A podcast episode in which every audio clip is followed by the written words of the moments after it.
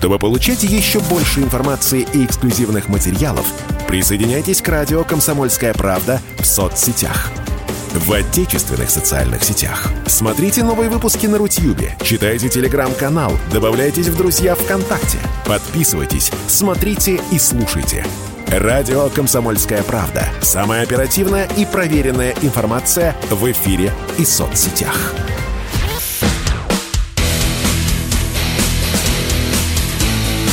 Программа с непримиримой позицией.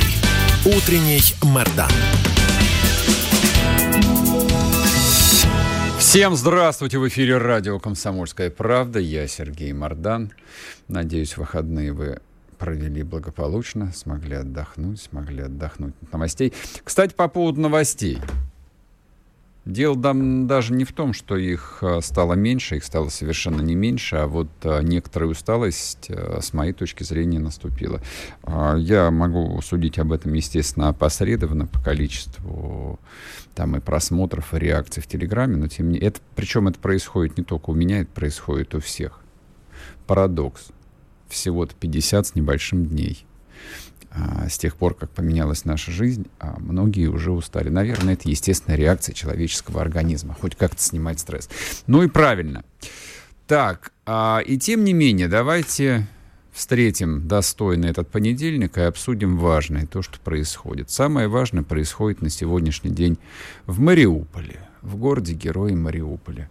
Город, в котором до войны жило 400 тысяч человек – город, который, я надеюсь, в ближайшие часы все же перейдет на кон- под контроль русской армии, и для людей там все закончится плохое, и, наконец, начнется хорошее.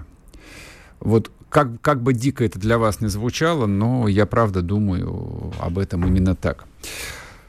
А вчера, точнее в ночь на воскресенье, Минобороны России выпустила совершенно там ошеломительное заявление, сделала ошеломительное заявление о оставшимся в Мариуполе примерно двум с половиной тысячам солдат ВСУ и нацбатов, а также наемников, их там немало, а было предложено сложить оружие и сдаться с 6 часов утра до часа дня, 17 апреля. Все было сформулировано предельно четко. То есть как нужно обозначить себя, белые флаги, красные флаги, соответственно, по переднему краю, чтобы, в общем, было понятно, куда двигаться. А результат этого заявления тоже был довольно прогнозируемый. Никто не сдался. Никто не сдался. Я вообще предполагаю, что а, те люди, ну, прежде всего резервисты, трудно сказать, вот сколько их а, было именно в Мариуполе, а, судя по тем комментариям, которые пишут военкоры с мест. Вообще вот, э, судя по тем комментариям, которые приходят оттуда, а в Мариуполе сосредоточены именно что кадровые части, самые боеспособные, самые мотивированные. Это касается не только пресловутого полка Азов, это касается, в общем, и всех э, прочих э, частей ВСУ, в том числе и 36-й бригады морской пехоты, которая тут активно сдавалась в плен, и прочее, прочее, прочее. Там нет случайных людей. Поэтому там и происходит вот именно то, что философии, в литературе и вообще по жизни называется войной. Жестокой, настоящей, страшной. Но вот эта вот самая война там а, вступает в завершающую фазу.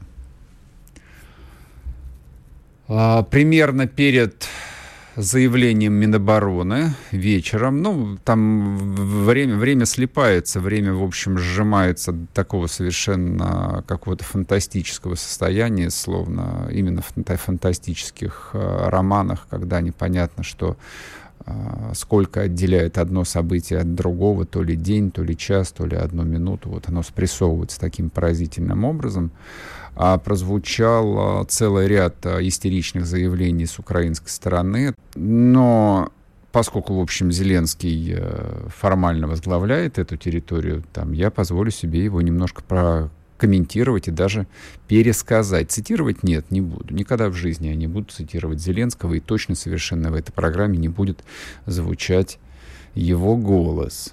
но если только, скажем так, что-то произойдет, ну и мы скажем, что вот сейчас прозвучат последние слова Зеленского. Ну, пока до этого не дошло. А Зеленский э, удивительные вещи сказал о том, что если Мариуполь падет, как он может не пасть, с другой стороны, то, это, а, то любые переговоры станут невозможными вообще любые переговоры станут невозможными, потому что все на Украине, никто больше не готов будет идти на переговоры, если вдруг Мариуполь пойдет. Вообще это очень похоже на прием такого бродячего торговца китайскими кухонными ножами или, я не знаю, там, посудой цептор или чем-нибудь э, таким. Я, вот, вот такие приемчики, я их слышал, начи, слышал начиная с э, начала 90-х годов, когда, ну тогда же еще не было офисных центров, просто люди сидели в разных НИИ, в каких непонятных непонятных помещениях, и бродячие торговцы всевозможным товаром, они прям вот стучали в дверь или не стучали, заходили и начинали примерно так. «Здравствуйте, с праздником вас! У нас для вас есть уникальное предложение». И вот э, начиналось это шоу. Здесь примерно то же самое. «Здравствуйте, с праздником вас! У вас есть а, последний шанс, последний шанс начать мирные переговоры. Для этого просто нужно отвести войска от этой чертовой Азовстали, нужно перестать стрелять и вообще желательно уйти куда-нибудь в район а, Курска и Белгорода. Предполагается, видимо, так. Не, я все понимаю. Я понимаю, что идет э, война прежде всего в медиапространстве, и поэтому применяется прежде всего маркетинговые приемы. Вот как бы они смешно не звучали на кого-то, они работают. Но периодически нужно же, в общем, как-то смотреть на себя со стороны, как это звучит. Но это последний всхлип. Это практически последняя попытка. Это я да, даже не знаю, вот какую здесь метафору подобрать. Это, это что? Это, это как что? Все кончено. Если я а, верно могу судить вот те видео, которые появляются, а их вчера некоторое количество появилось, и плюс есть э, комментарии, которые делали люди оттуда, по этой промзоне начали работать Ту-22М, тяжелые стратегические бомбардировщики, которые с высоты 12 тысяч метров кидают трехтонные бомбы. ФАБ-3000 это называется. Легендарные ФАБ-3000, которые сняли с хранения. Их давненько не применяли. Я, честно говоря, даже не знаю, где их в последний раз применяла а, даже советская армия. Я полагаю, что нигде. Ну, то есть в Афганистане точно такие бомбы были не нужны. Но они были, слава богу. Советский ВПК наделал прекрасного чугуния, а вы просто вдумайтесь, три тонны тротила. Что это? Это означает... Я даже не знаю, что это означает. Я даже не знаю, что это означает. Но я а, могу предположить, что вот эти пресловутые подземные города, подземные коммуникации под, под Азовсталем, о которых и пишут, и говорят, и о том, что там фактически вот под подземный город, который уходит на 5-6 этажей вниз – он просто превращается в грунт от удара такого изделия. Еще военные говорят, что после применения а, вот столь тяжелых бомб чуть позже в ход пускают термобарические боеприпасы. Действие термобарического боеприпаса, если вдруг вы еще об этом не прочитали, оно примерно такое. То есть распыляется некий газ, который заполняет все поры, все щели, говорят, даже легкие заполняет. А потом следующий взрыв э, эту смесь э, поджигает. Вот, собственно, что означает эти самые две с половиной тысячи азивцев, как говорит Владлен Татарский не будет никакой голливудской картинки. Не будет никаких долгих, многословных рассказов про последних защитников, которые отстреливаются до последнего патрона. от захватчиков, оккупантов. Ничего, про, вообще ничего не будет. От них вообще ничего не останется. Слава Богу, этот, эти последние бои идут не в жилом массиве, не в жилой застройке. Слава Богу, там нет людей.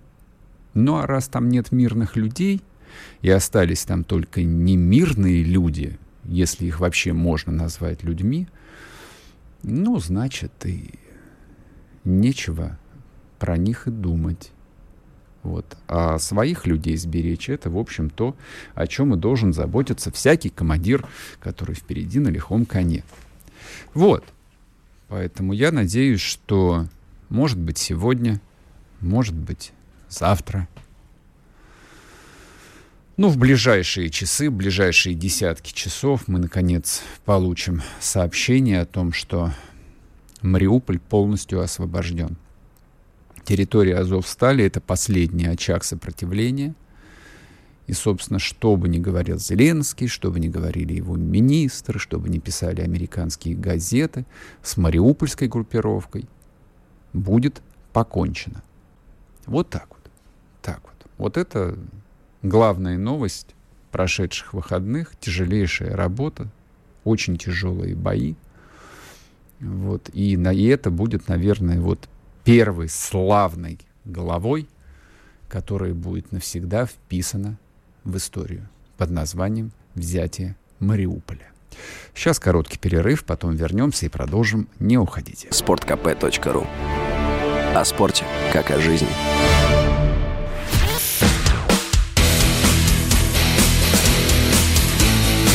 Программа с непримиримой позицией.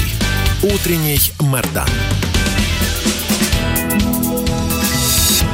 И снова здравствуйте, и снова в эфире Сергей Мордан, радио «Комсомольская правда». Вы можете смотреть трансляцию на всех возможных платформах. В телеграм-канале Мордан я, соответственно, выложил ссылки на все. Там есть и ВКонтакте. Кстати, подписывайтесь. Контакт э, превратится таки, я думаю, в основную медиаплатформу в России в ближайшие пару лет. А идет трансляция в Дзене, идет трансляция в... Где? Нет, в Рутюб по-прежнему не идет. Извините, пожалуйста, по-прежнему. Продолжаем, продолжаем. Так, ну, соответственно, Дзен, ВКонтакт, Телеграм и Ютуб. Вот, подписывайтесь на все, смотрите там, где вам удобно. Можете писать в чате а. А, ежели хотите, так сказать, прямого общения, 8 967 200 ровно 9702, это WhatsApp, Telegram, Viber, единый номер, пишите. А я в перерывах а, буду ваши, в общем, вопросы и сообщения по возможности как-то комментировать. Так, а вот сейчас я кратко прокомментирую за 60 секунд максимум. Про защитников Мариуполя будут слагать легенды, чем любое обсуждение Мариуполя, фактически героизация его защитников, пишет странный человек из Омской области с каким-то параноидальным, болезненным, шизофреническим чувством вины. Вы не за то чувствуете вину, дорогой товарищ. Вот я, например, чувствую вину, я чувствую вину за то, что эти люди терпели течение 8 лет, с 2014 года. Вот это вот, мне кажется, единственное чувство вины, которое не должно покидать всякого русского человека, потому что в 2014 пришли и бросили их. Вот это вот чувство вины должно быть. А то, что сейчас русские солдаты сражаются с упырями, с нелюдями там, то есть какая вина? Герои, вы определитесь в стороне где ваши герои. Если ваши герои там, ну, что я могу поделать? Сочувствую. Сочувствую. Вам придется доживать в глубоком подполье. Вот. А мои герои, они те, кто повязывает белые ленты себе на камуфляж. Кстати, по поводу символов э, хотелось бы немножечко поговорить. Но чуть попозже я коснусь этой темы по поводу символики, по поводу Z, V, а, по поводу терминологии.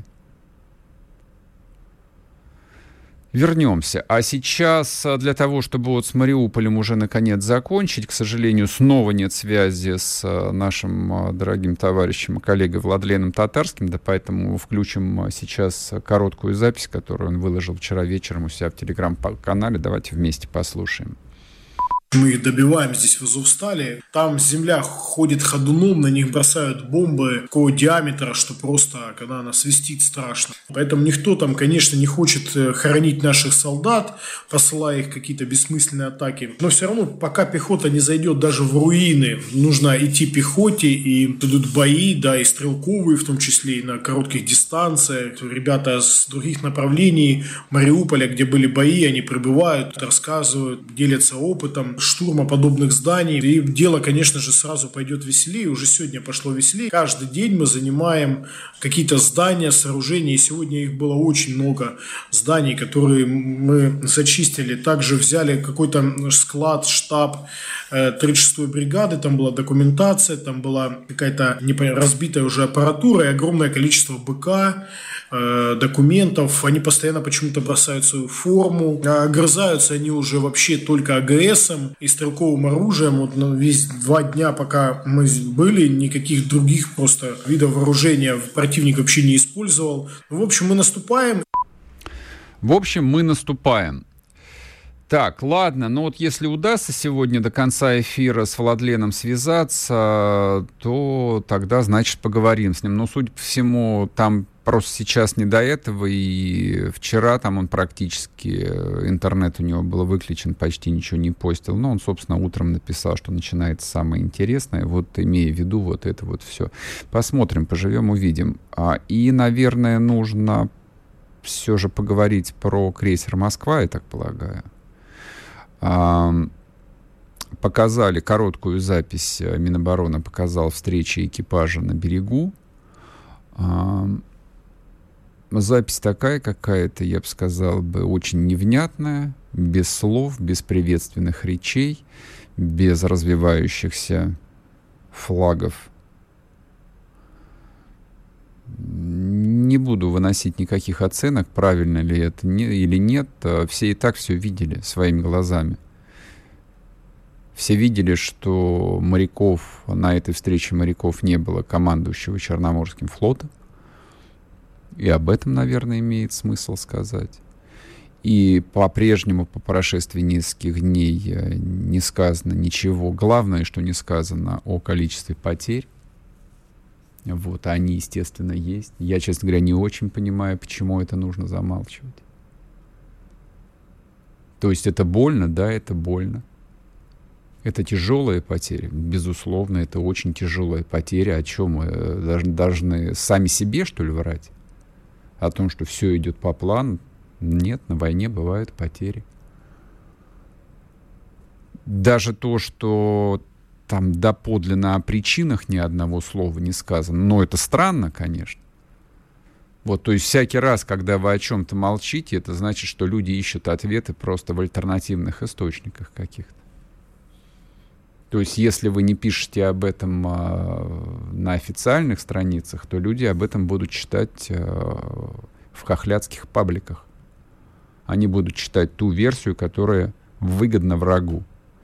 Я вчера видел а, методичку, которую разгоняют а, значит, по бойцам Украинского информационного фронта. Чуть попозже сделаю репост ее.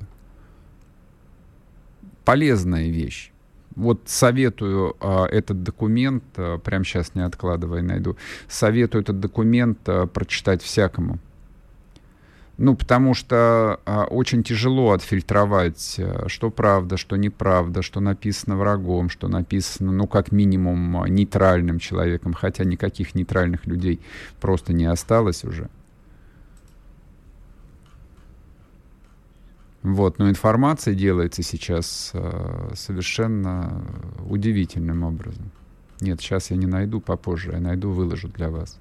Вот, там, соответственно, вот в, в общем списке рекомендаций, в общем списке заданий, которые даются, значит, вот этим вот самым э, комбатантам информационным, естественно, и значится история с крейсером «Москва». Они говорят, что давайте больше, разгоняйте тему в юмористическом виде. Конечно, естественно. Вызвать чувство стыда.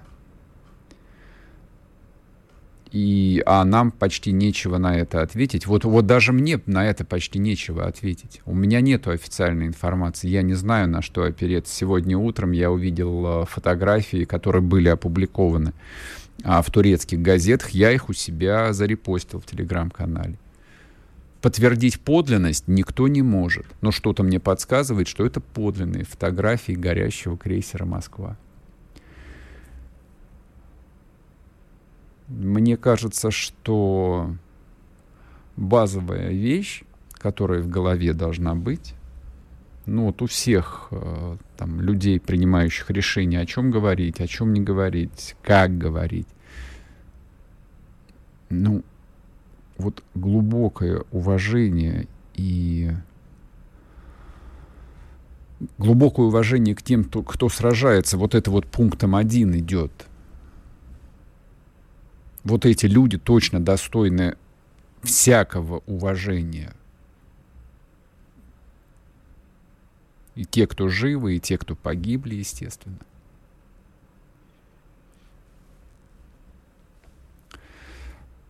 Все равно в, в конечном счете что-то будет сказано, какая-то официальная версия прозвучит.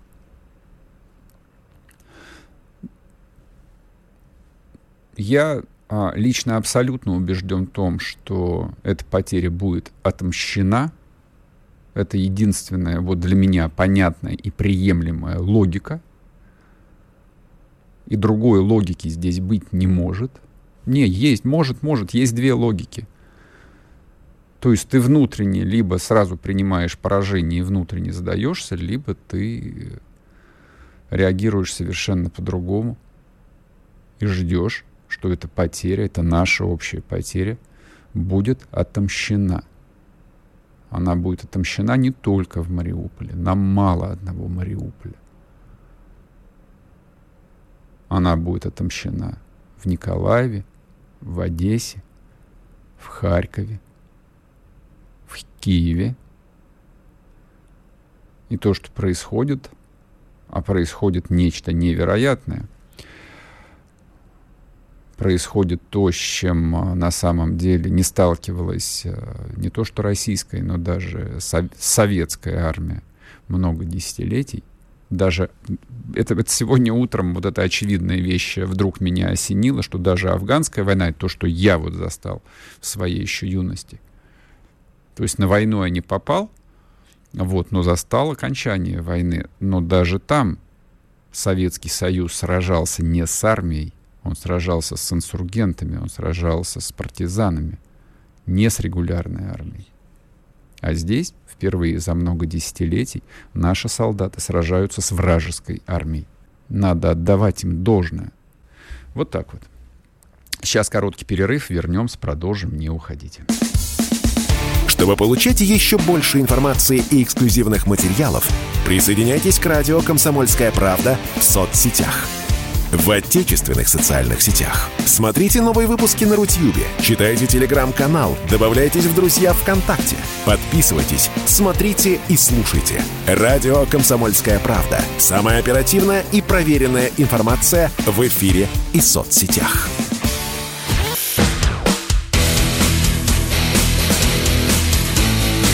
Программа с непримиримой позицией.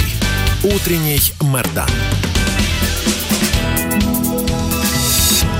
И снова здравствуйте, и снова в эфире Сергей Мордан, радио «Комсомольская правда». Идет трансляция на Ютубе, ВКонтакте, в Дзене. Смотрите на всех платформах, которые вам больше нравятся, которые вам удобнее. С нами на связи военный корреспондент Георгий Медведев. Георгий, здрасте. Да, доброе утро вам и всем слушателям радио «Комсомольской правды». Какая у вас там обстановка, какие звуки, какая вот эта вот э, военная музыка звучит? Потому что вчера вечером в телеграм-канале мне попались, я уж не помню, кто Владлен на татарский выкладывал или кто-то другой э, звуки. И, соответственно, и видео, как э, бомбят Азовсталь, вот, производит впечатление. Да, ну э, здесь нужно э, такую небольшую дифференциацию проводить э, в первую очередь, потому что есть несколько направлений на э, линии Донбасского фронта, и музыка здесь диаметрально противоположна одна другой. Если мы говорим о мариупольском направлении, то это долгожданные звуки вот этого самого э, оркестра всех родов э, и видов войск, которые сегодня отрабатывают по э, нацистам из Азова, которые остались на Азовстале, да, это действительно приятная музыка. Э, если мы говорим о других направлениях, окраины Донецка, окраины э, Горловки и город Ясиноватая, который полностью расположен вдоль линии фронта, Ясиноватский mm-hmm. район, то там, конечно, э, уже более э, печально, потому что там, к сожалению, а, продолжает страдать гражданское население, очень а, серьезные массированные обстрелы продолжаются, страдают люди, ежедневно есть раненые, а, практически каждый день есть погибшие среди мирного населения, ну и статистика разрушенного жилья, гражданской инфраструктуры пополняется просто там колоссальными темпами, поэтому здесь, конечно, очень тяжелая обстановка. А скажите, пожалуйста, вчера в западных газетах появилось, ну, такой вот целый информационный выброс был, было очень много публикаций о том, что украинской армии заканчиваются боеприпасы, заканчиваются снаряды, то есть, несмотря на поставки, которые, в общем, там обещают и которые делают, а якобы вот у них там их осталось там на неделю, там, максимум полторы недели боев. Вообще вот э, там на месте есть основания предполагать о том, что они начали считать патроны и а, снаряды да, или нет?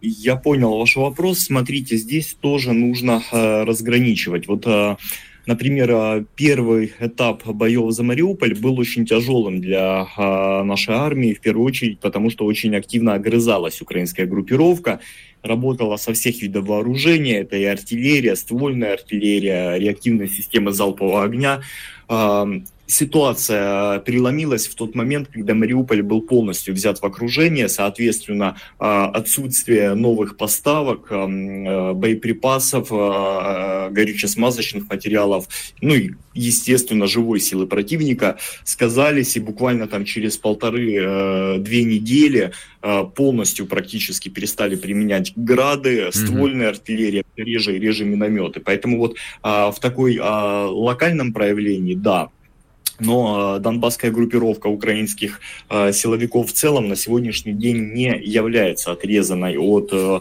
остальной территории Украины. Поэтому такие вот направления, как Горловская и Донецкая, да, там продолжаются поставки. Плюс, конечно, давайте не забывать, что Украина э, воевала 8 лет и готовила свое наступление на Донбасс, поэтому очень активно сюда стягивала вот этот самый ресурс, э, с плацдармов которого должна была развивать свое вторжение в республики Донбасса. Поэтому говорить о том, что э, боеприпасы у них там уже на исходе, они считают каждый патрон, э, я думаю, это будет неправильно. Но э, если ситуация будет развиваться таким образом, как в Мариуполе, чего мы предполагаем, что после полного освобождения и зачистки города начнется взятие вот этой большой донбасской группировки в котел, то спустя какое-то время, да, они также столкнутся с этой проблемой.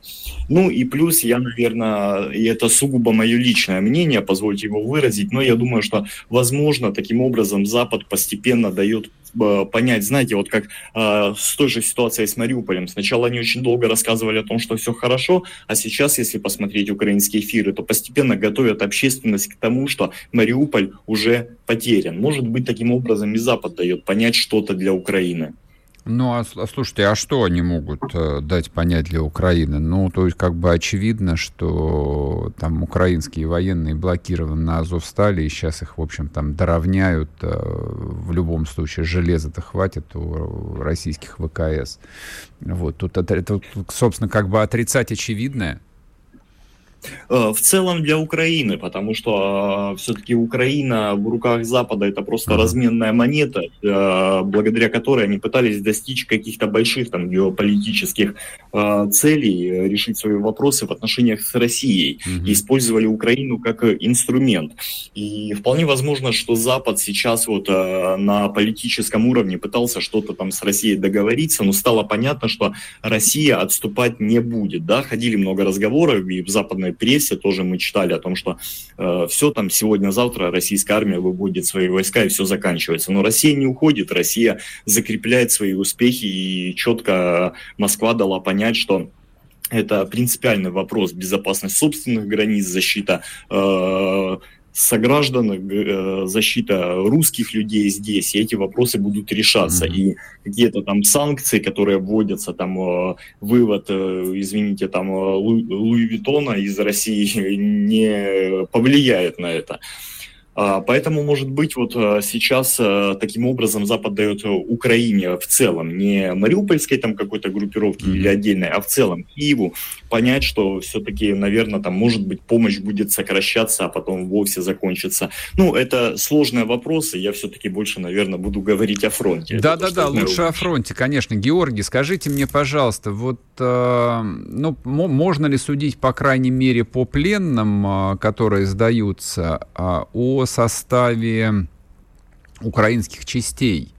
А, это кадровые военные а, или это уже в массе своей мобилизованные резервисты?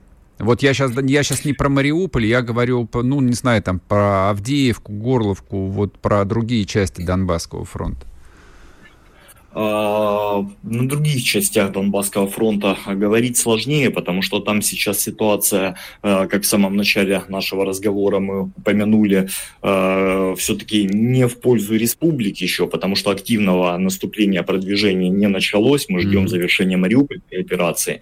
А, я не исключаю, что э, когда начнется и здесь такое, мы увидим уже разношерстную такую массу, в том числе и мобилизованных резервистов, потому что Украина сейчас стягивает, она понимает, что дальше будет а, Горловское, Донецкое направление, э, решаться вопросы здесь, и поэтому будет э, стараться максимально укрепить э, вот эти свои позиции. Я не исключаю, что да, мы снова увидим каких-то там э, 18-летних, там 60-летних людей, mm-hmm. которых туда закинули просто э, как живую силу.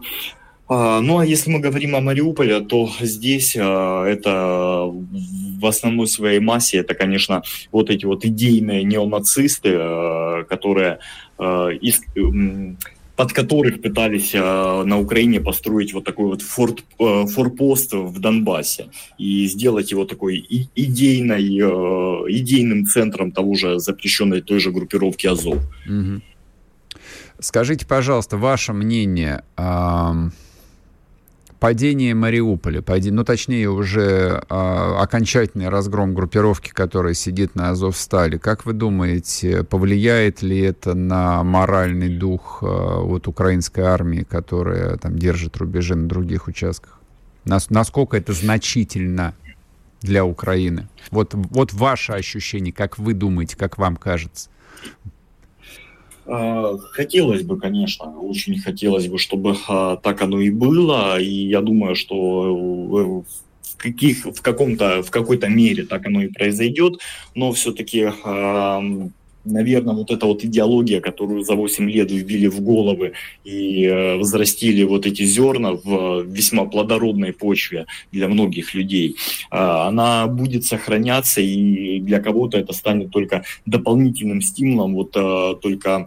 Э, Э, э, катализатором вот этой озлобленности, русофобии, ненависти к Донбассу. Мы помним пример 2015 года, вот точно так же аэропорт э, Донецкий, точно так же обман людей, скрытие потерь, рассказы Киевом о том, что все хорошо, что аэропорт под украинским контролем, когда фактически оттуда мы транслировали уже прямые эфиры о том, что он наш. А после этого было Дебальцево. Uh-huh, uh-huh. Большая операция.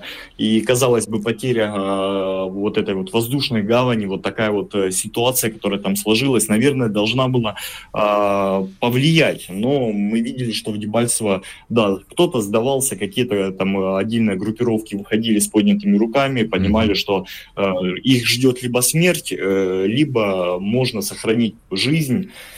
Но в целом а, Дебальцево тоже давалось очень тяжело. И там шли mm-hmm. очень тяжелые бои, очень кровопролитные, и пришлось решать вопрос именно военным путем. Поэтому я думаю, что какая-то часть, да, она э, примет этот урок мариупольский, сделает для себя выводы, но ждать остальных э, придется решения... да, лечить дальше. Да. Георгий, да. спасибо вам большое. Георгий Медведев был с нами на связи, военный корреспондент э, из Мариуполя. Собственно, там происходят сейчас основные события. Там вот та точка, которая... Нет, это не будет переломом э, в войне, конечно, но это будет э, очень э, крупной победой. Это очень, это очень важное место в этой истории. Очень важное место. Чтобы получать еще больше информации и эксклюзивных материалов, присоединяйтесь к радио «Комсомольская правда» в соцсетях в отечественных социальных сетях. Смотрите новые выпуски на Рутьюбе, читайте телеграм-канал, добавляйтесь в друзья ВКонтакте, подписывайтесь, смотрите и слушайте. Радио «Комсомольская правда». Самая оперативная и проверенная информация в эфире и соцсетях.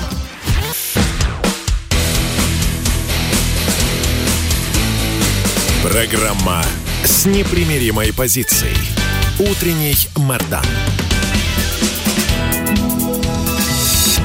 И снова здравствуйте, и снова в эфире Сергей Мордан, радио «Комсомольская правда». 8 967 200 ровно 9702. Это WhatsApp, Telegram, Viber, единый номер. Вы можете писать ваши комментарии или вопросы по ходу эфира, то, что я буду успевать.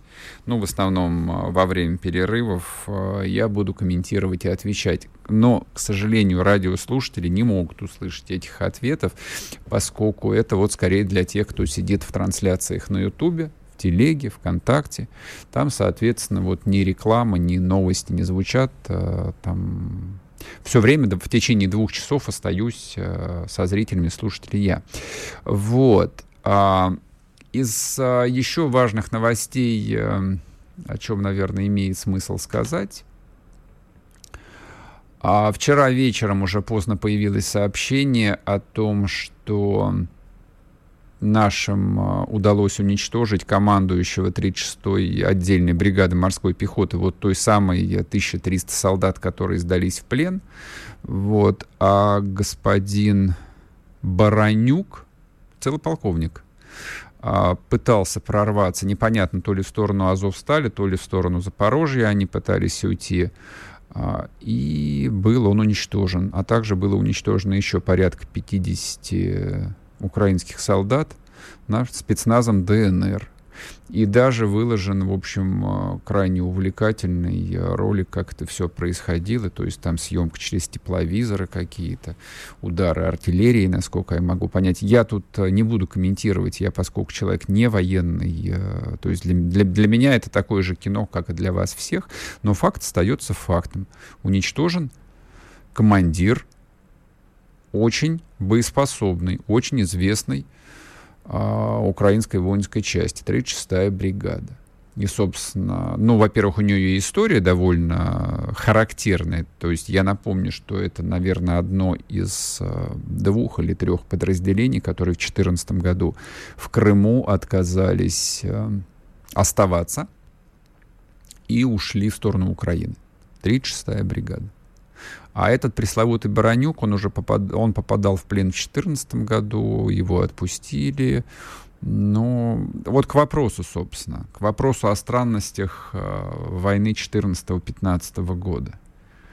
Сейчас уже почти все забылось. 8 лет очень большой срок на самом деле.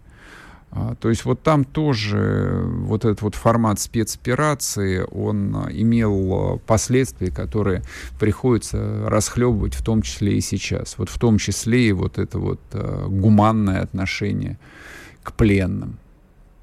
Точнее, оно было не гуманное, оно было никакое. То есть вот все понарошку. Я помню, когда а, через границу тогда ушло какое-то огромное количество украинских военнослужащих, потому что их э, ополченцы прессовали на территории ДНР. То есть они перешли границу, оказались в России, их там, соответственно, обули, одели, накормили и отправили обратно. А обратно они не домой пошли, они пошли обратно воевать. Вот, вот я помню эти странности. Вот они и тогда вызывали вопросы. Ну, а сейчас вот такие вот персонажи, которые в военных сводках всплывают, ну, такая вот зарубчика на памяти. Все ли было сделано правильно, стратегически? Да нет, конечно, чего уж себя обманывать. Всякая отложенная война на потом, она, в общем, к сожалению, в человеческой истории воз, там, возвращается. Но э, это возвращается не 14 год, если уж э, совсем, так сказать, подвести некую там смысловую идеологическую базу под происходящее. События трагические. Тут никто себя не собирается обманывать. То, что происходит, это трагические события. Это то, чего никто из нас, по большому счету, и не желал, и не был готов, и да и не хотел, наверное. Но это возвращается не 14 это возвращается 91 год. Вот в 91 году и все последующие десятилетия, э, ну, если не все, то многие из нас убеждали себя в том, что все прошло мирно, все прошло хорошо, и, и слава богу, что все хорошо прошло, и вот мирно все разошлись, и это естественный процесс был.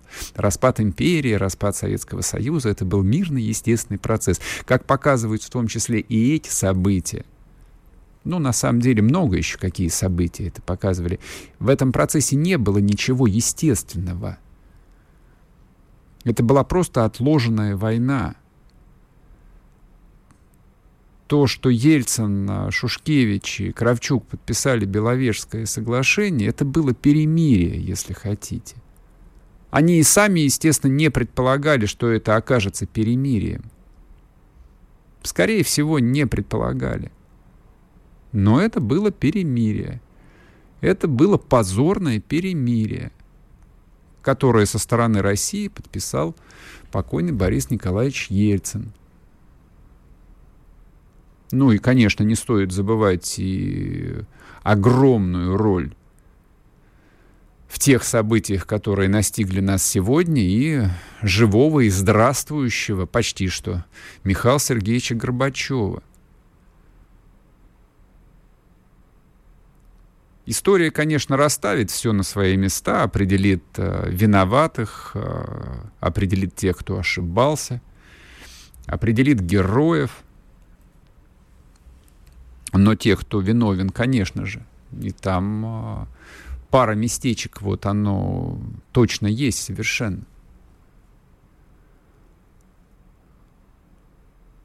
Главный автор сегодняшних трагических событий конечно же, Горбачев, который довел до этого страну. Когда все это на первый взгляд мирно развалилось, а на самом деле ничего мирного не было. Сейчас, э, когда смотришь э, видеозаписи или фотографии вот тех митингов 90, э, ну, 90-91 года, в том числе на еще советской Украине, с этими вот рукописными плакатами, вот, коммунисты геть, вот, долой русский колониализм. Тогда это было не в чести, тогда, в общем, это было, ну, экзотика, и, в общем, подавляющая абсолютная масса людей, вчера еще советских граждан смотрела на это с полным недоумением, а многие с ужасом.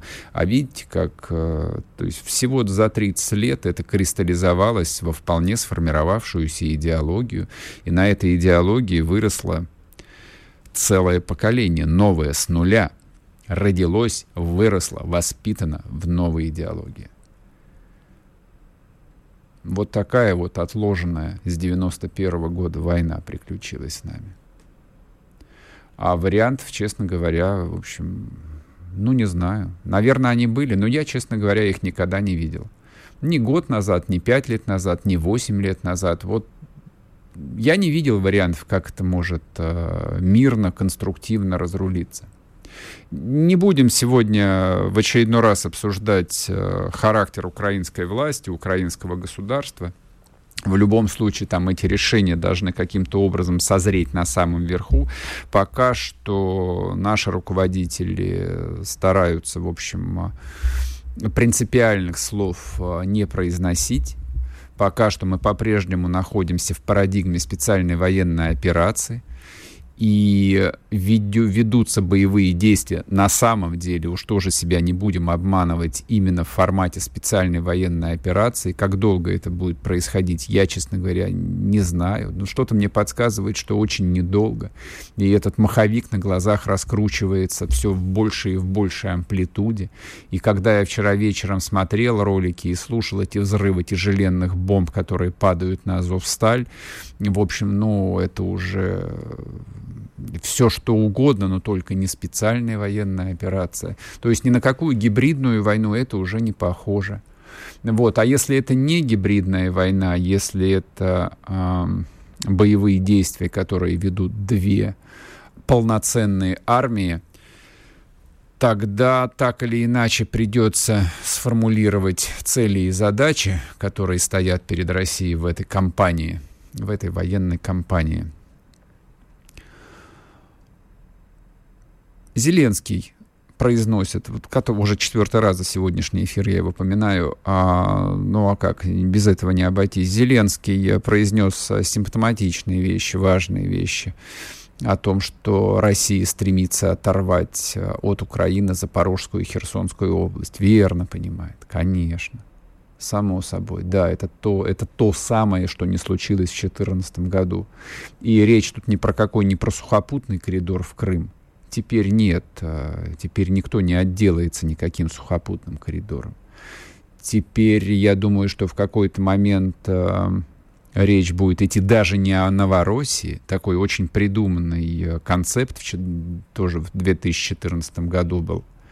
Речь будет скорее вестись о какой-нибудь э, Таврической э, Херсонской области, каким образом это будет решено через э, народные республики опять. Но я думаю, даже это техническое решение уже будет э, избыточным. Но поживем и видим. Поживем и видим. Что-то подсказывает, что вся эта история, она с нами надолго. Как-то придется с этим научиться жить. Вот разделять нашу обычную повседневную жизнь и те исторические события, которые на самом деле происходят вокруг нас, и частью которых мы все в том числе являемся. Вот так вот.